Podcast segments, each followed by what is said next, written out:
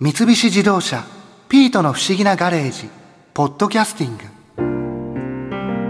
今日はピートいい子だったなまあ僕もうっかりしてたけど N 博士もうかつだよなあんなに金魚のいるところに猫のお前を連れていくなんてえそんないたずらはしないってああごめんごめんけど東京海洋大学学長の岡本信明先生のお話面白かったよなあの岡本先生これ金魚ですよねそうこれ丼の中に飼ってるんですか、はいえ金魚って水槽とかうん金魚鉢うんで飼うものじゃないんですか、そういう飼い方もあるけれどペットとして飼うのに一番いいでしょ身近でどこにでも持っていけれるし水替えも簡単だし普通の金魚を飼うのとまた違うんですか普通の金魚もペットなんだけれどこの今シロちゃんねこれシロちゃんって言うんだけどシロちゃんシロちゃあんシロちゃん指出してごらんっつったらもう来るでし ょはい来ますねねえこれ欲しい欲しいってずっと来てるし体ももうエラの上半分ぐらい出すでしょこれはいこれぜひ遊んで遊んでって言ってるうんえ僕にも懐いてくるんですか懐いてくるこうやってえでも丼で金魚飼うなんて手入れというか、うんこれは金魚にとっても大丈夫なんですよね別にそう世話をしてあげるっていうことですよね金魚が一番いい状態の水に金魚を置いてあげるで丼だからそのいい状態というのは毎日水を変える毎日飼う毎日変える金魚は中でおしっこをしたり糞をしたりそしてエラからは猛毒のアンモニアも出すどうしても老廃物として出すはだから水の中にそれがたまるでこれを手抜きして何とかしようとするのが一つはろ過装置いろ過装置っていうのはその水をちょっときれいにしてくきれるれいにしてくれるでもそのろ過装置がなくても水を変えてやればろ過装置はいらないで大きな水槽だから水替えは大変だけど丼だったらラーメンの丼ラーメンは必ず水槽洗うでしょ、確かにこれだったらなんかその水を変えるっていうのはあんまり苦にならないですね、全然苦にならないでもこのお水っていうのは普通の水道水で大丈夫普通の水道水は一番いいただし水道水には塩素が入っている消毒用のでこれは金魚に毒だから普通の家庭の浄水器、はい浄水器がついててその浄水器がちゃんと働いている期間内のものであれば全然問題ないその浄水器の水を直接使っていいしもし一番いいのはその水を汲み置く水道水を半日ぐらいはい要するに丼を2つ用意してそしてその1つの水を汲み置き半日置いとくそうすると金魚が入ってる水と同じ温度になるうーん金魚は水温に対してはすごく敏感0.03度から0.05度ぐらいを分かるのでえそんなにうん0.03度の違いもわかるんですか、うんわ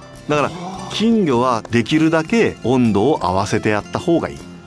ともう一つポイントがあって金魚を移す時にタモとかそういうので空気中にあげないタモっていうのはこうなんかこう網みたいな網みたいなもんとか、それから手ですくっても空気中にあげない金魚はエラで呼吸している酸素を取ってるはい、はいだから空気中に上がったら酸素が取れないからどういう状態かっていうと人間で言ったらば首を絞められた状態あーそっか酸素を全くもらえいないから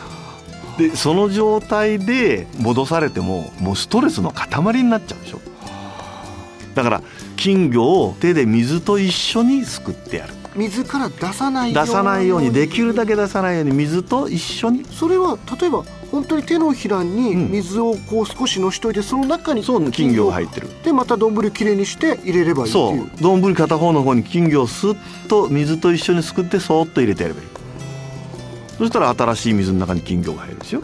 一瞬出すぐらいだから、まあ、大丈夫なのかうんなストレススがすごいからねだって首絞められてどうなっちゃうそうです覚えてますよよくぞやってくれました わねそんな金魚も覚えてる覚えてますよそれやっぱりストレスがかかると金魚もその体に異変が出てきたりうん、ストレスがかかるとコルチゾールが出るし金魚もそしてから血管も収縮して先の方も血液がいかなくなるんでそういう状態になったらいろんなところに病気が出やすくなるじゃあこうやって丼で飼うっていうのはその手入れもしやすいし、金魚にとってもいい環境そうなんだ一番いい環境を常に人が金魚に対して提供してあげるだって犬猫をその糞とかおしっこで汚れたところにずっと飼うなんてことはどうですかいやそ嫌ですね嫌ですよ嫌ですねやっぱり金魚に対して一番その手をかけて愛情を注いでいくというと金魚もこちら側に愛情を注いでくれる遊んで遊んでと言ってくれるしただし金魚にも性格がある金魚にも性格があるんですか性格があるんですよそれ人間一人が好きなやつもいればそのみんなと遊んでいたいのもいるそれって分かるものなんですか金魚を買い求めたりする時そういう時なんかもしそういうチャンスがあればいつもこちら側の目線が合うっていうか金魚が遊んでほしいなとかいう風になってる金魚を買った方がいい下の方でいる金魚とかそういうのよりも懐きやすい金魚の方を買った方がいい、その水槽でこう見てるときにこっちに寄ってくるってことうでん、すか、乗ねってくるようなねあそーれからあと丼だからすごく早く泳ぐような金魚は飛び出ちゃったりするあそっかそうですよね、だから尻尾がふさふさっとしたような竜菌とかデメ菌とかそういう金魚水泡眼ってね特色な目のところに水が水泡がぽーっと入ってトッポジ以上のふわんふわんふわんとしたような金魚がいるじゃない新しいちょっと変わってるけどいや見たことないですね ああの琉金って、まあ、出目金は分かるんですけど、目がこう出てうん琉金っていうのは見たことあるあの金魚ですあかそうですよシロちゃんがそうじゃこれは琉金なんん竜で菌なんですよメジャーな金魚ってことメジャーな金魚普通の金魚う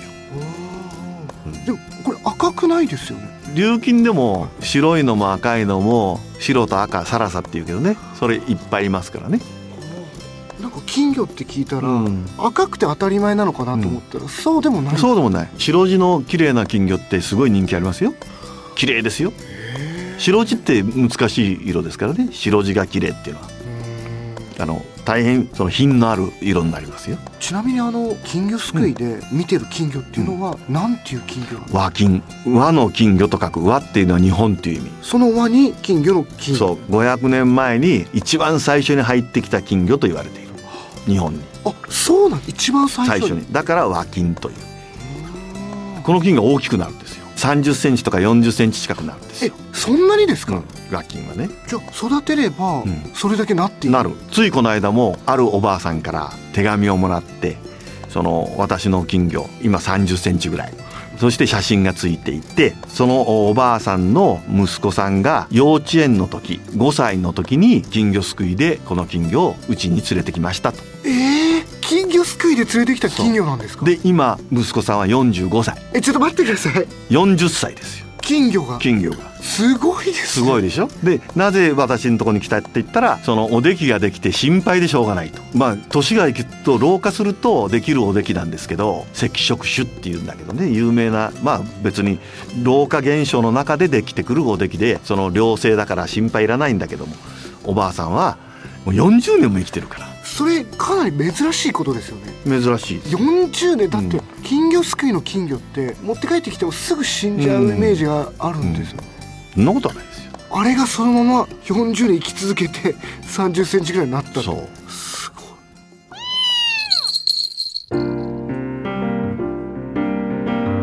まあピートがお利口さんにしてくれるなら今度うちでも金魚飼ってみてもいいかもね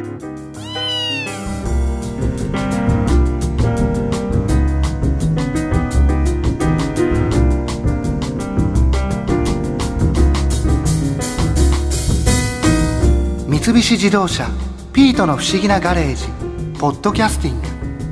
このお話は「ドライブ・アット・アース」三菱自動車がお送りしました。